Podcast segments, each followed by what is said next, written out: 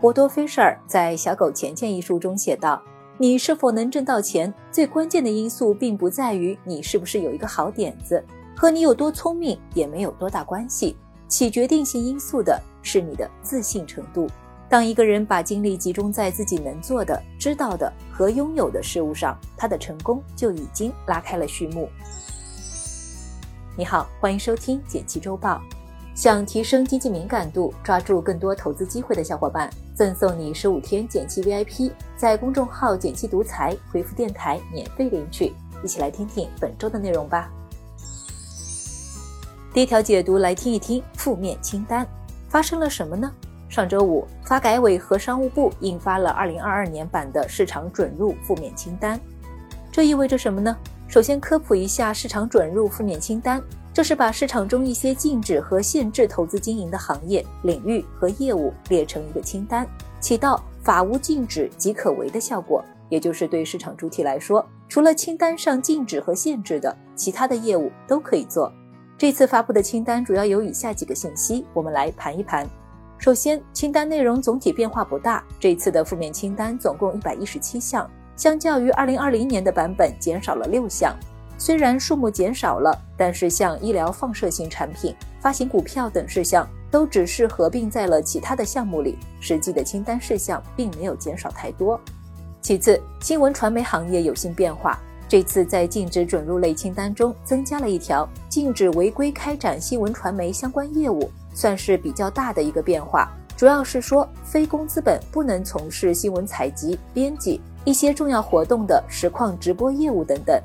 另外，双减政策会继续落实。这次清单的附件里，与教育相关的规定从五项增加到了九项，主要是增加了去年双减政策里的表述，比如义务教育阶段学科类培训机构不能上市等，表明国家落实双减政策的决心还在的。这对我们有什么影响呢？其实这次清单内容变化不大，也在大家的意料之中。毕竟涉及到很多市场准入的内容，肯定不能说改就改的。另外，去年十月，发改委就出过一个征求意见稿，这次变化的内容也基本符合预期。清单里这次减少的内容，很多也都是和其他部门政策配合着的，比如删除了互联网金融信息服务这一项，主要是因为之前出台了互联网保险新规，很多规定都已经落地了。文件的出台对新闻传媒行业的影响倒是挺大的。我们国家对新闻传播一直把控的比较严，这次禁止非公资本涉足，进一步收紧了文化、教育、体育等领域的实况直播业务。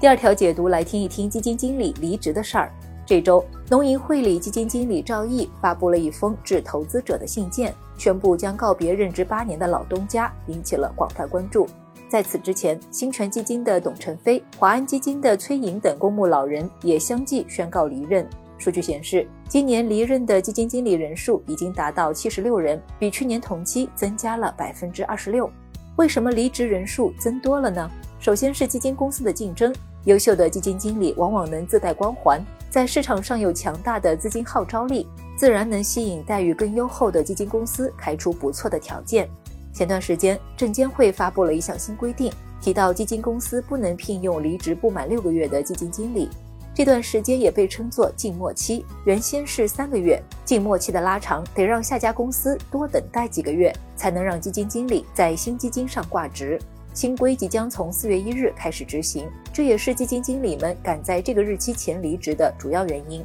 其次和业绩压力有关，基金经理这份职业虽然听起来高大上，但他们也是投资者的打工人。最近市场波动较为剧烈，基金管理难度加大，不是所有人都能交出优秀的答卷。很多朋友会问，自己买的基金正好遇到了基金经理离职，该怎么办呢？这个要分具体情况来看。如果你买的是被动型基金或者行业主题基金，那么基金走势更多的还是与跟踪的指数或行业趋势有关，影响没那么大。如果你买的是依赖基金经理管理能力的主动型基金，那么可以看看基金公司的实力。如果基金公司的实力不错，即使明星基金经理走了，公司也会及时做出调整，不代表基金的业绩一定会下降。可以观察新任基金经理的过往业绩和投资策略，给他们几个月的考察期。如果你是离职基金经理的忠实粉丝，是完全冲着本人去买的基金，那么他走了，你也可以考虑择机赎回。总之，我们判断是不是卖出，一个重要的理由就是看当初买入的理由是否存在。如果依然存在，那就继续持有；如果不存在了，那不妨考虑卖出。第三条解读，来听一听药明康德的业绩。这两天，药明康德披露了二零二一年的业绩。去年公司实现营收两百二十九亿元，同比增长百分之三十八点五，扣非净利润四十点六亿元，同比增长百分之七十，业绩增长符合市场预期。这意味着什么呢？先来简单介绍一下药明康德的业务。由于药企研制一款新药，通常要面临十年以上的研发周期，以及百分之九十以上的失败概率。为了缩减成本、加快进度，药企就会把一些中间环节外包给专业公司。药明康德就是帮药企研发新药、代工生产的，就是医药外包领域的龙头公司。去年公司核心业务方面的表现还是不错的。首先，客户来源广、粘性高。在去年，药明康德全球新增客户数量超过一千六百六十家，其中来自全球前二十大制药企业收入达到六十七亿，占公司整体收入比重约三成。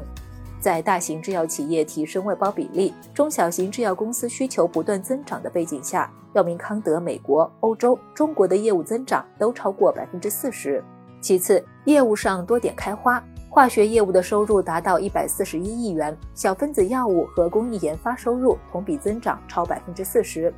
测试业务的收入达到四十五亿元，其中实验室分析及测试服务收入超三十亿元，同比增长百分之四十。临床医药外包收入约十五亿元，去年签约了一百四十九个服务项目，相较前年同比增长五成。这对我们有什么影响呢？药明康德现在的市值超过三千亿，仅次于迈瑞医疗，是不少医药基金的重仓股。所以公司的业绩牵动的不只是股东的心，也和医药基金的投资人息息相关。从公司的员工招聘、在手订单、销售收入的同比增速来看，药明康德还处在快速扩张阶段。公司对自己也很有信心，表示二二年会继续加大资本开支，扩大产能，预计二零二二年全年收入同比增长百分之六十五到七十。应该说基本面还是相当好的，行业层面其实也不差。去年风险投资领域对医药的投资总额超过两千亿，同比增长百分之三十，说明国内创新药研发热情依然高涨，这对药明康德等医药外包企业来说是个利好。去年医药行业面临了大幅调整，随着近期公司陆续披露业绩，预计有价值的板块会慢慢回暖。来看其他值得关心的事儿，六十岁以上老年人已有二点一二亿完成疫苗接种。昨天，中国疾控中心新闻发布会上表示，我国六十岁以上的老年人中有二点一二亿人完成了新冠病毒疫苗的全程接种。从监测到的不良反应发生率来看，没有显示老年人更容易出现不良反应的情况。美团发布二零二一年全年业绩，二零二一年美团外卖实现营收九百六十三亿，全年净亏损两百三十五亿，交易笔数达到一百四十四亿笔，同比增长百分之四十一点六。美团外卖骑手成本为六百八十二亿元，骑手成本占餐饮外卖收入比例达百分之七十一。此外，公司全年研发支出同比增长百分之五十三点一，至一百六十七亿元。萝卜快跑自动驾驶出行服务落地乌镇，百度阿波罗自动驾驶出行服务平台萝卜快跑将面向乌镇的市民提供自动驾驶出行展示服务。初期开设八十四个站点，覆盖景区和居民生活区，服务时间为九点至十七点，可以通过萝卜快跑 APP 一键叫车。以后去乌镇旅游，说不定能叫到无人车了。最后简单总结一下，我们一起了解了负面清单，然后为你分析了基金经理离职原因，最后和你聊了聊药明康德的财报。感谢收听简七周报，喜欢本期内容的话，欢迎分享给朋友免费收听。最后推荐一篇精选的晚上聊财经，三年涨幅超十倍，医药界华为凭啥这么牛？欢迎点击文字区链接收看。周末愉快，周一见哦。